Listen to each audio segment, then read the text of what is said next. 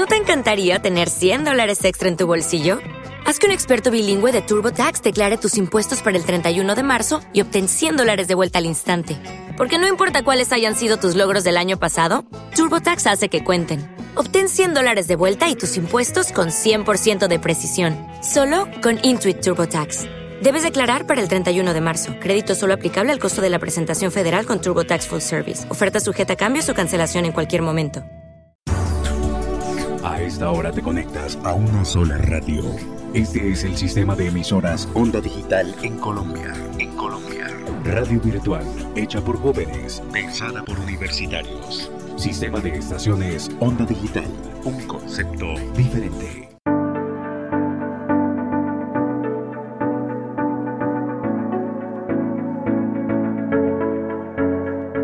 Bienvenidos a Frecuencia Médica, una serie podcast realizada por el grupo Neurón del programa de medicina del Campus Medellín.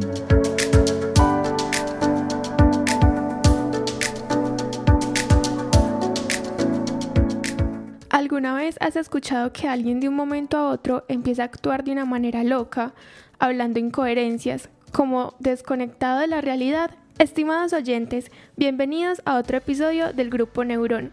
Hoy hablaremos sobre la encefalopatía tóxica. La encefalopatía tóxica se define como una alteración del sistema nervioso, cuando no hay una causa estructural o electrofisiológica, sino que se presenta ya sea por una disfunción orgánica, desnutrición, desequilibrios electrolíticos, infecciones, alteraciones en el metabolismo o presencia de toxinas. Esta se presenta con mayor probabilidad en personas mayores de 65 años, que cursan enfermedades complicadas, debido a que se, relacionan eh, con mayor frecuencia a factores que están relacionados con la causa de esta enfermedad, como lo son el consumo crónico de alcohol y drogas, tener alguna enfermedad crítica, usar medicamentos como sedantes y fármacos psiquiátricos, entre otros. La encefalopatía tóxica realmente es un término muy global. Según lo que hemos hablado, sabemos que abarca diversas causas. Por lo tanto, podemos encontrar varios tipos de encefalopatía llamados según su origen. Por ejemplo, tenemos la encefalopatía hepática, la encefalopatía hipóxica isquémica, la encefalopatía urémica, la encefalopatía hiponatrémica, entre muchas otras. Hablando de la forma en que se manifiesta esta enfermedad, podemos resaltar que su síntoma más característico es el delirio, es decir, que las personas pueden empezar a hablar incoherencias, actuar como si vieran cosas diferentes, usar los objetos de una forma inadecuada, aunque en general la presentación de la enfermedad puede variar desde cambios sutiles en el comportamiento hasta un estado de coma. Además, la encefalopatía también puede causar alteraciones eh, en los ojos, lo que en medicina conocemos como nistagmus, que es como un movimiento rápido de los ojos, diplopía, que la podemos definir como una visión doble o parálisis de algunos de los músculos que ayudan al movimiento de los ojos, haciendo que se desvíen. La encefalopatía también puede causar alteraciones en el movimiento, por ejemplo, generando cambios en la forma en que las personas caminan, lo que en medicina conocemos como ataxia de la marcha, que básicamente podemos ver como movimientos torpes voluntarios al caminar. Ahora, enfocándonos en el papel del médico, podemos hablar de la forma en la que se diagnostica esta enfermedad. A grandes rasgos, se sospecha de tener una encefalopatía tóxica cuando la persona presenta un déficit cognitivo agudo o fluctuante, un estado de delirio, como lo mencionamos anteriormente, o finalmente un estado de coma.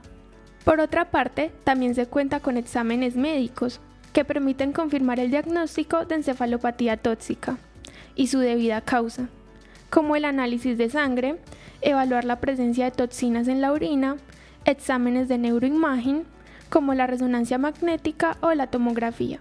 Finalmente, hablaremos del tratamiento que se puede ofrecer a las personas con encefalopatía tóxica.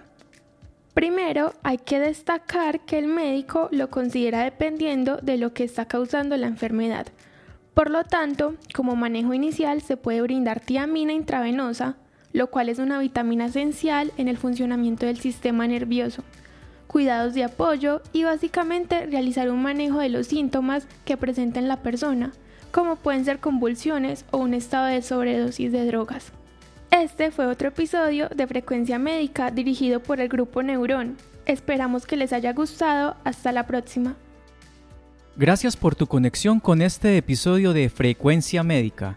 Sigue conectado con todos los contenidos que Onda Digital U tiene para ti. Síguenos en Instagram, Facebook y Twitter. Hasta pronto.